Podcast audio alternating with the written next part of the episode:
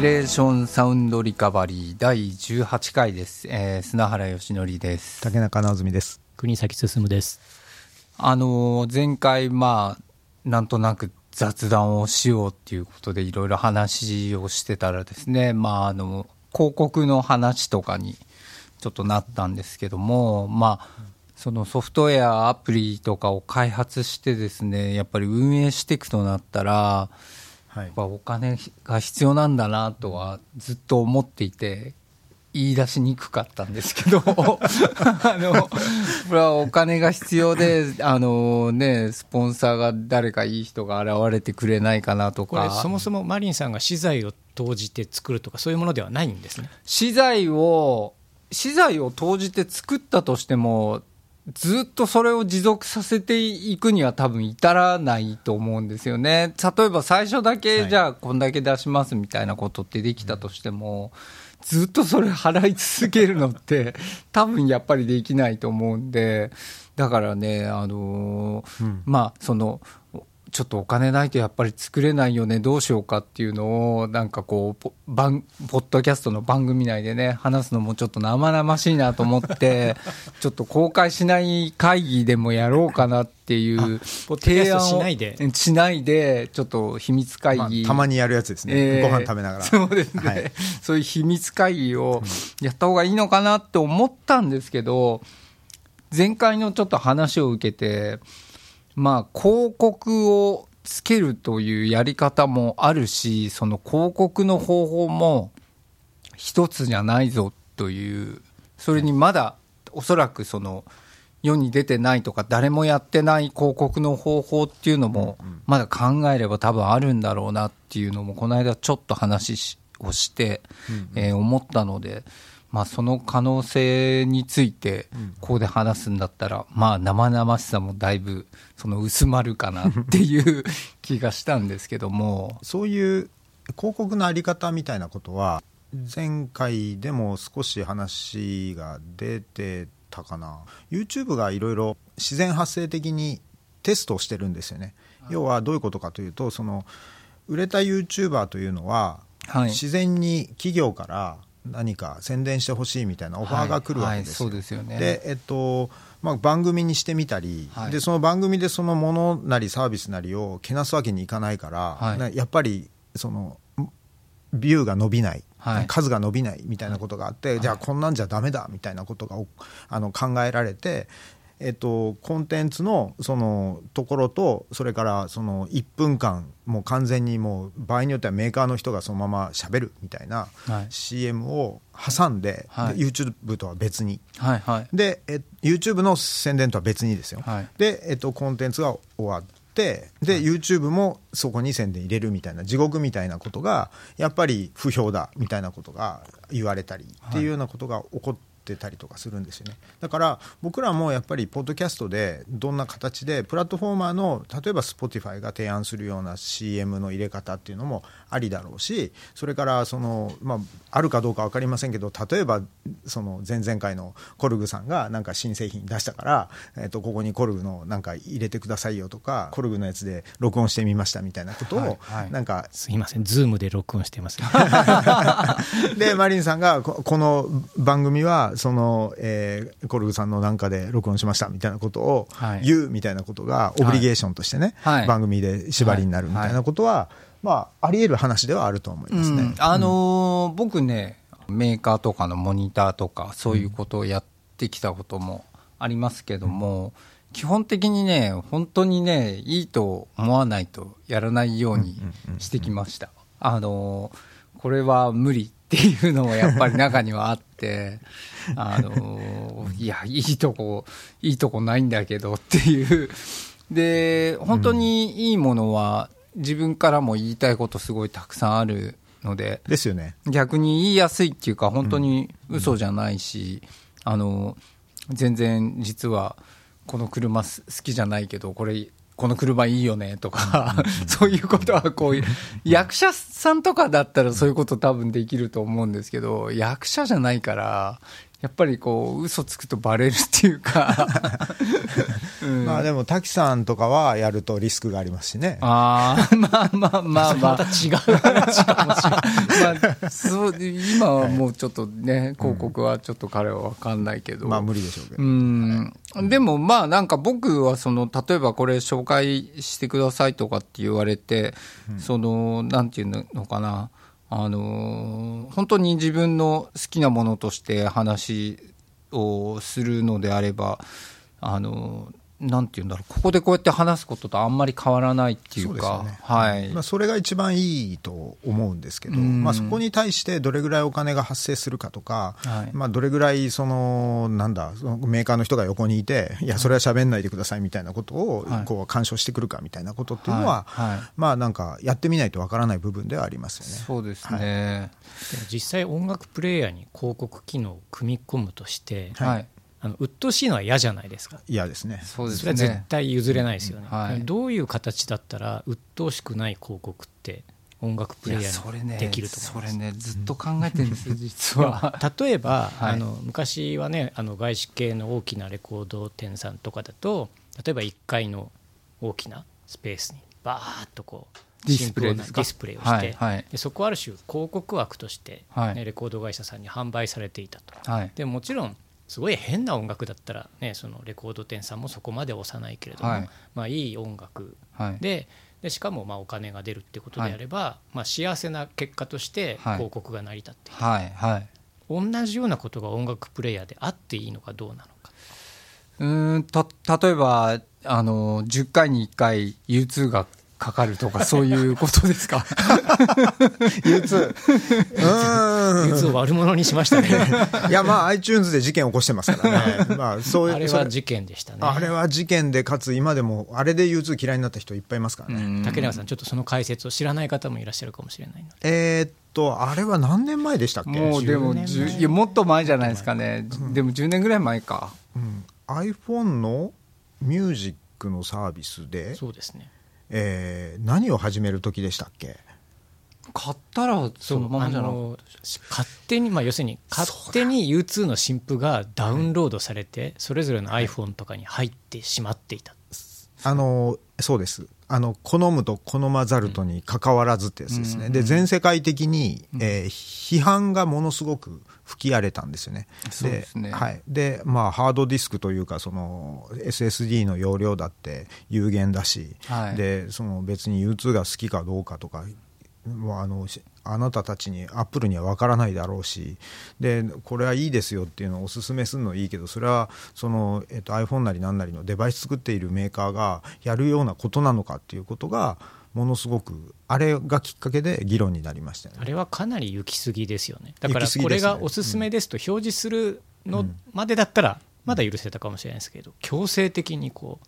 ダウンロードされてうん。あれ例えば U2 じゃなくて何だったら許されると思いまですも多分何でも許されないと思います許されないのかな？まあ、もちろん当時はねもうだいぶあの音楽業界としてはヒップホップを聴く人の方がロはい。ックを聴く人よりもはい。多くて、はい。まあ、特にそのヒップホップリスナーからはすっごい評判が悪かった。あれ全世界だからっていうのありますよね。全世界ですね。あれ国ごとに変えてたらちょっと変わってたかもしれませんね。でもまあダメか。な難しいんじゃないですか、ね、僕あれ U2 の入ってた時これビートルズだったらどういう感じだったかなって考えましたけどね。あんまり変わんなかったですかね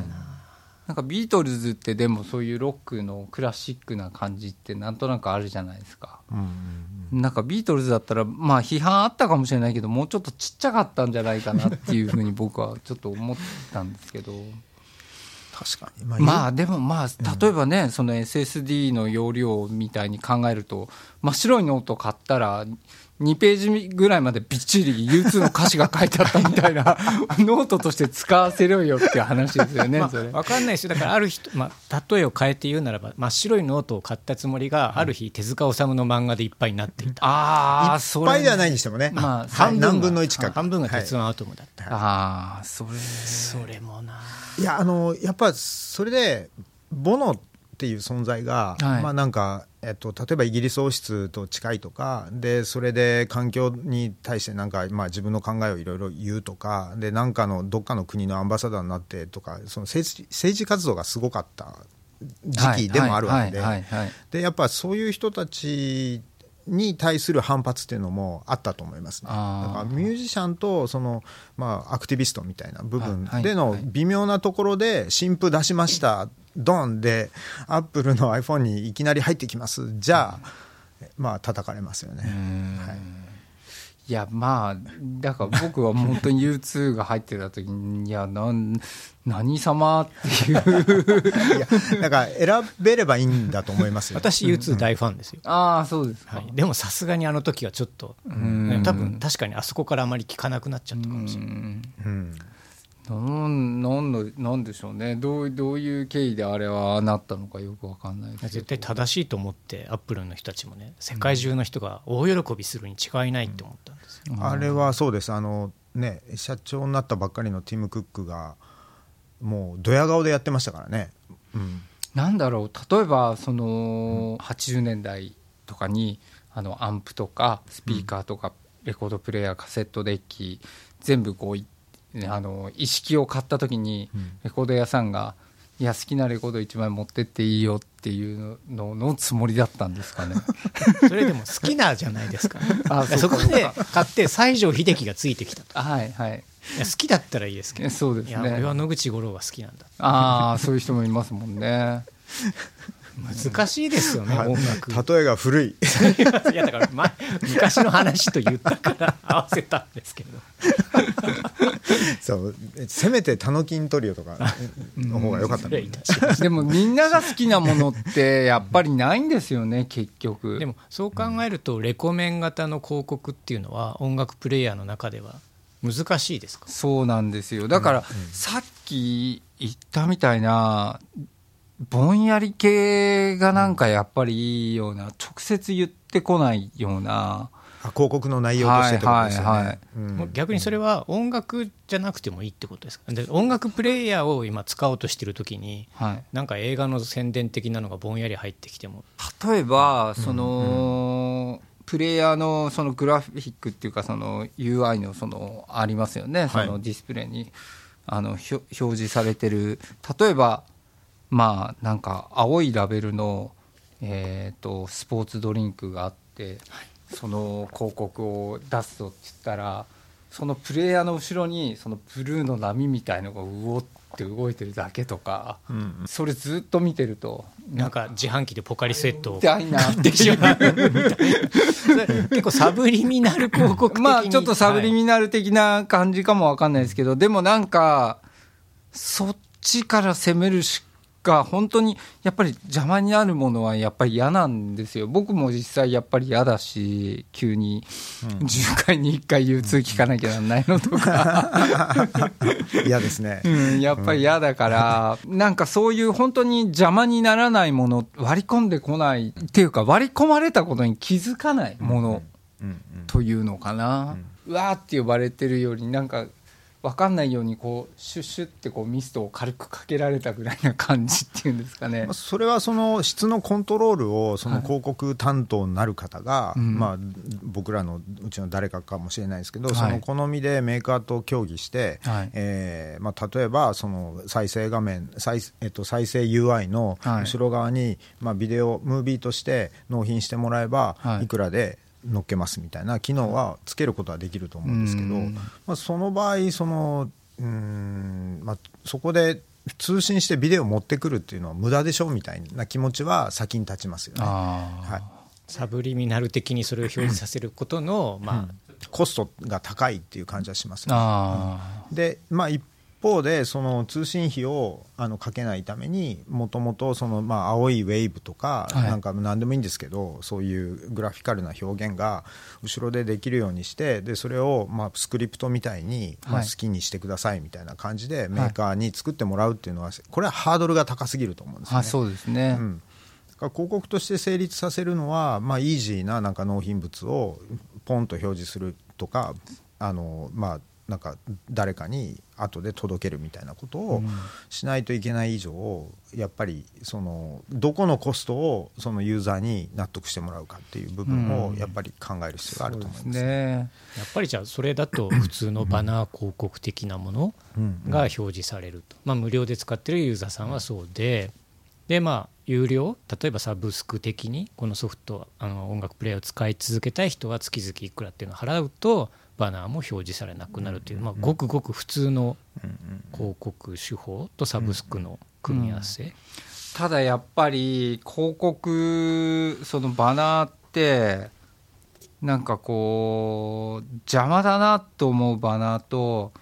なんかしっくりきてていいなって思う場合とあると思うんですよ。例えば、あのまあ、音楽プレーヤーだだとしたらそのオーディオ機器とかのものとかだったらあの割としっくりきてそんなに違和感ないと思うんですよね。なんかヘッドホンとか、そういう広告が出ても。ただなんか小麦粉のこ広告とか。小麦粉。はい、そうういうなんか全くちょっと違ううん。ものが出てきた時に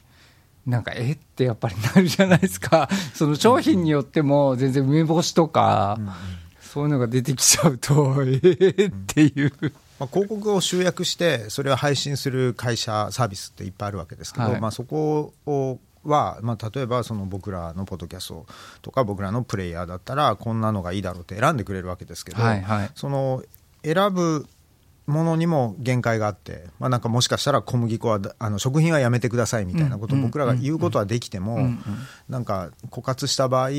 あの、まあ、なんか全然違う種類のものが、まあ、カツラとかね、はいはい、うんそういうのが出てくるかもしれませんね。はい、そうですよね、うん、でも最近ニュースなんかではだからその生理的に気持ち悪く感じるようなものをこうわざとこう引っかかりを出すために出すことが多くて、まあ、はあ例えば鼻の頭が気持ち悪く加工されてるようなものとかってその、えーまあ、スマートニュースなんかから飛んだニュースサイトの下の方行くと出てきたりとかするんですけど、はいはいはい。あれはネガティブですよねむしろね、もう使いたくなくなるんで。うーん。そういうものを避けるためには、はい。自分たちで、えーそういう広告というか、まあ、いわゆる YouTuber でいう案件をコントロールするしかないんじゃないかなって気がします。うん。だからやっぱり紙おむつとかのバナーとか出てきたらなんかこうしっくりこないなっていう感じがやっぱりあるんで。でもここここ今まあこうやって話してみてここなんかまだ開拓の余地かなりある感じが実はするんですよね、まあバナーとかは簡単な本当に広告の出し方だけどなんか考えればここはなんか面白いことでき方法があるような気がします。あの一つそのスマートニュースの話ばっかりですけどああの すいません、えっと、タブがクーポンというタブがあってはいはい。で僕は中のこと知らないんですが、はい。まあ、マクドナルドとか,、はい。なんか。クーポ KFC ンとか出てるんですのよくありますね、はい。最近。であれ多分その、えーマクドナルドだったらマクドナルドがお金出して載せてると思うんですよ、はい。でかつお客さんにもその割引サービスをするっていうようなことでしょ、はい。とするとなんか、えーこのアプリのどっかのタブの一つに、まあ、クーポンみたいな機能があって、はい。でマリンさんの新譜が出ました、はいはい。でこれをその一昨日にこのクーポンを経由していくとはい。200円引きになります。みたい。な。のを、まあ、仕掛けるっていうのははい。できるような気がしますね、だからそれはわざわざ見に行かないといけないわけで、はい。ユーザーは、はい。けどなんか得な情報があったり、はい。なんかそのフジロック1万円引きになりますみたいなことがあったりしたらこれは成立しますよねはい。全然あのし視聴活動に邪魔はしないし、はい。ユーザーも得をするし、はいえーメーカーというかそのサービス側も、えー、と集客ができるっていうようなことは、まあ、うまいことその仕掛ければできるような気がしますね。あとやっぱりそのバナーの出し方とか、バナーの位置とか、うんうん例えば YouTube は画面の下の方にレイアウトされてるじゃないですか。はいで字幕あるもん見てると、あれ字幕の上に出てくるんですよね、ドンって、うんうんうんうん。でこの野郎っていう感じになるわけですよ、やっぱり。うん、だからなんかこう、本当にあの見ててこう、い画面の中でこう一体化してて、スマートでいやらしさがなくて、うん。逆に使ってる方に、まあ、場合によってはその利益がちゃんとあるっていうようなものだったら、あのんなんとかうまく成立すると思うし、やっぱり嫌がられるのは、その人にとって利益がやっぱりないからなんですよね、結局。うんそこはなんかもうちょっと掘り下げていやここちゃんと考えた方がいいとこなんだな。アプリとしてのそのプレイヤーアプリが、はい。えっとまあ、どんだけ見られるかっていうような問題もありますよね。そうですね。これじっと見てるわけじゃないので。そうなんですよ、うん。まあ、なので、Spotify みたいなそのプレミアムユーザー以外にはその強制的に CM を挟むっていうのは、はい。一つのいい手ではあるんですけども、あまあ、そのでも今回のこのアプリに関して言うと、はい。そのストリーミングをどう扱うかっていうのはまだ決まってないわけで。そうですね。でも統合して扱えるっていうことになったとしても、はい。やっぱり音楽を一つ一つを大事にしようっていうのがもともとのコンセプそうなんですトですからそうなんですだからなんか強制的に何か流通挟むみたいなことは、はい。まあ、やりたくないことの一つですよね僕たでちは、すね。そうですね、だからそこは矛盾してしまうのでそのタイプの広告は、まあ、使えないんだろうなっていうふうには思ってます、うん。だね、クーポンとかが一番いいような気がしますよね、うん。このアプリを使ってる人に向けて、うん。まあ、得になるように使ってる人も、まあ、音楽好きな人が得になる。でその,、まあ、その得をするためにだからあのスポンサーさんクライアントさんとかがそこに対して向けて、まあ、ものすごくヒット率が高くなるのであの集客できるので出しましょうというのは一番いいと思いますけどね。あとまあそれを考えてそういうものからこう完全に解放されようと思ったらやっぱりアプリをその売売る直接売るっていうことなのかなって実は考えてたんですね。な。るほど。広告に頼らずに、はい、もうそっちの方がもう本当に使いたい人があのいい感じで使えるのはそうなんだろうなと思ったんですけどただどうなんでしょうね。Spotify だってタダで使えもするわけじゃないですか。一応不不便ではありますが、だからどんぐらいの人がお金払って使ってんのかなっていう。えっと、ものすごく古い話なんですけど、はいはい。え1995年とか4年とか、はい。まあままだはい、インターネットが言葉としては普及してない頃、はいはい。92年とか3年にメインで使ってたあのコンピューターが NEXT っていう会社のコンピューターで、はいはいではい有名な、はい、有名な、はい。まあ、あのカルト的に有名なやつですけど。でそこのその日本国内のユーザーって結構少なかったというか、まあ、はい。今のそのある意味マニアックな、うんとまあ、その場合はコンピューターですけど、まあ、はい。マニアックな音楽を聴くとかマニアックなあのなんだオーディオのファンみたいはない。層とかぶってはないんですけど数は似てたと思うんですよ、まあ、何万人かいてみたいな感じで。でそれで当時ですね9800円のアプリを作りました。はい。 Dock Extender なんですけど、はい。でこれほぼバグもなくてものすごく、あのまあ、評判良かったんですね、はい。でそれが売れた数が50とかなんですよ。うん。厳しいね、それ、そっか。でまあそれよりは裾野は広いとは思うんですけど、はい。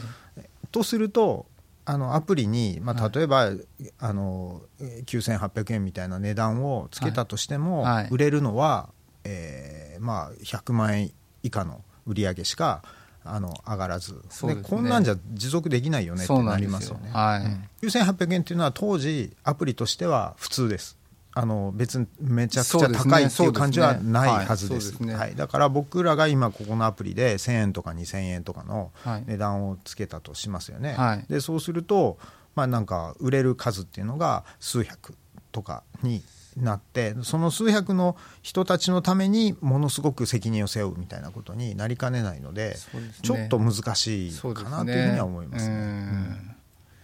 やっぱりそう考えると広告なのか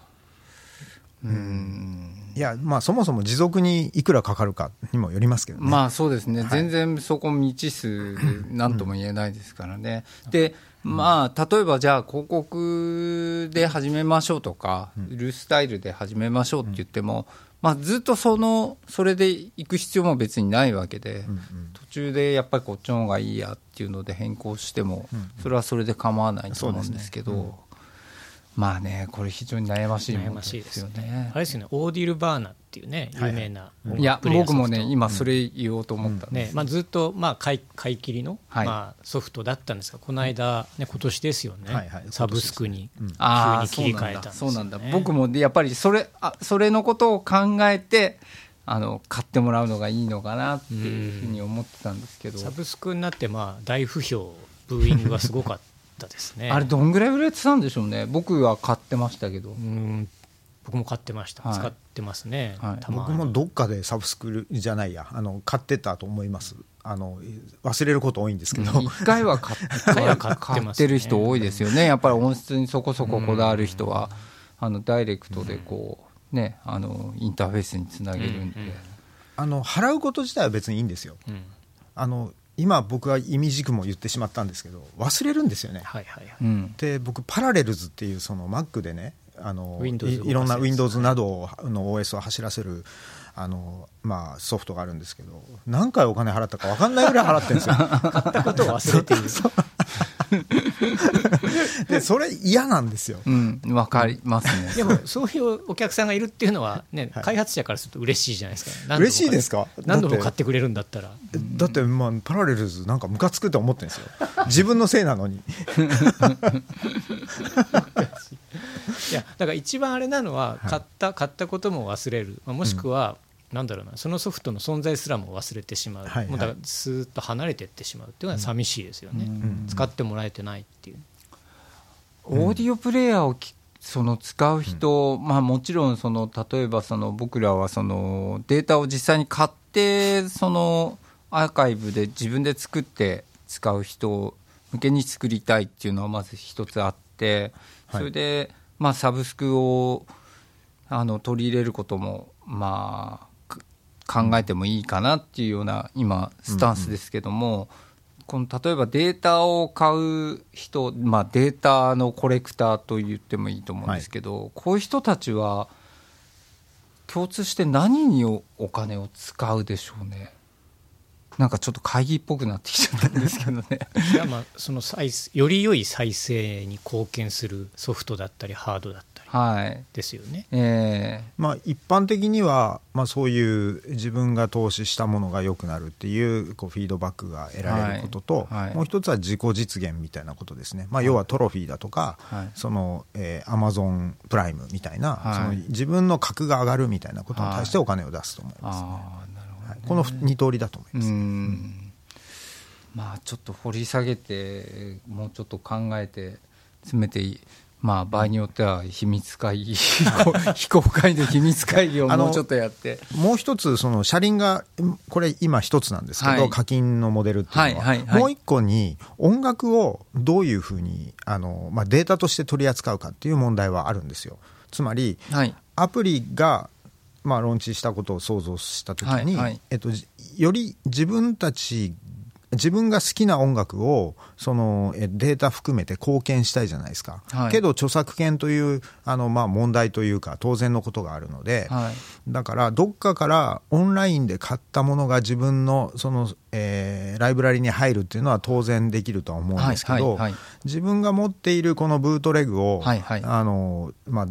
なんか全世界に1000人ぐらいいるはずのこの,、はい。あのお所所有者に対してはい。メタデータを揃えてあげようみたいなことっていうのはモチベーションの一つとしてはあるはずなんですよね。とするとやっぱ当然音源も上げたいと思うじゃないですか。少なくとも自分が聴けるようになりたいですよはね。だから、ここの所有権とか、はい。それからその、えっと、このアプリがするサービスの中で、はい。その人がそういうデータを、音楽のデータを持ってて、それが著作権に問題のない形でアップロードできて、まあ、Google とか Apple, Apple が昔やってたやつ、自分の音源をその、はいクラウドに上げて、はい。でまあ、自分が楽しむっていう。そういうサービスなんですけど、まあ、それもできるようにするのか、でもそうし、えっと、それをやろうとすると、はい。その莫大なそのユーザー用のストレージを、はい。その僕らが、えー常に持ってなきゃいけなくなりますよね、はい。何テラとか何ペタとか例えばそのストレージは自分のその端末をすそのストレージとして使うんであればそれは必要ないわけですよね。その PC とかスマホとかを全部その、えっと統合して使おうっていうような話はあったわけじゃないですか。あーあーなるほどはい。なるほど。としたときに PC にあるものをスマホからどういうふうにアクセスするかっていうのはものすごく難しい問題なので、はい。ほぼ今技術的にはあの、まあ、やんない方がいいぐらい面倒くさいので、はいはい。はい、とするとやっぱりクラウドの中にこう統一的に持ってるようなものをそのユーザーの場所として提供するっていうようなことが必要になります、そうするとコストが高くなるんですよね。そうですね。で維持費が高くなるので、はいはい。ま毎月なんか500円くださいとか1000円くださいみたいなサービスになるかもしれないってことですね。うん。だからこの両方で考えていかないと、うん。あのどれぐらいの広告を入れるべきかとか、はい。あのどれぐらいのその維持費を、えー僕らとしては想定すべきかっていうのが、えー、とこうちぐはぐになるんですよね。はい。うん。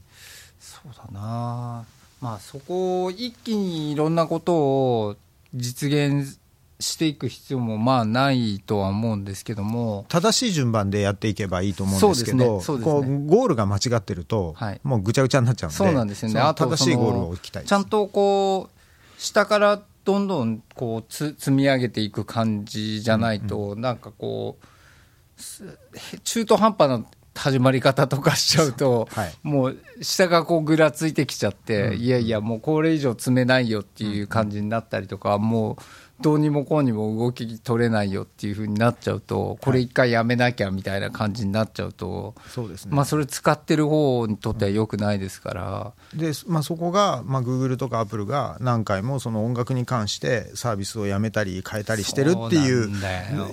状態なんですよ。で YouTube ミュージックもそうですよね。でそれがこのポッドキャストの始まりのきっかけじゃないですか。だから僕らが同じことやったらそうなんですよ。あ、本当はアホですよね。あアホなことをなんかな何年もかけてやってるみたいなことになるので、はい、そこには行きたくないです、ね、そうですね、やっぱりでもまあ最初はそう考えるとやっぱりすごいシンプルに始まっていくのがまあ第一歩はいいんだろうなとは思いますが、まあ、それでも多分お金が必要なんで、そうまあちょっと広告のことはちょっとね 引き続き考える必要があります、ね。うん考えていきましょうでなんか画期的な広告手法とかがあれば、はいはい。まあ、それはなんかまあこの3人でも収集して、うんちょっとそれそういうの考えるの好きだからちょっと考え、本気で考えてみます。なんかあとそういうのを一生懸命考えてる人とかいたらね、そうですね。あの名乗り上げてほしいですね。てもらいたいですね。うん、ちょっとまあなんかそういうはひ話したい人いたらまた連絡くださいという感じですあのね。3人とも受け付けておりますので、はい、連絡ください。はいください。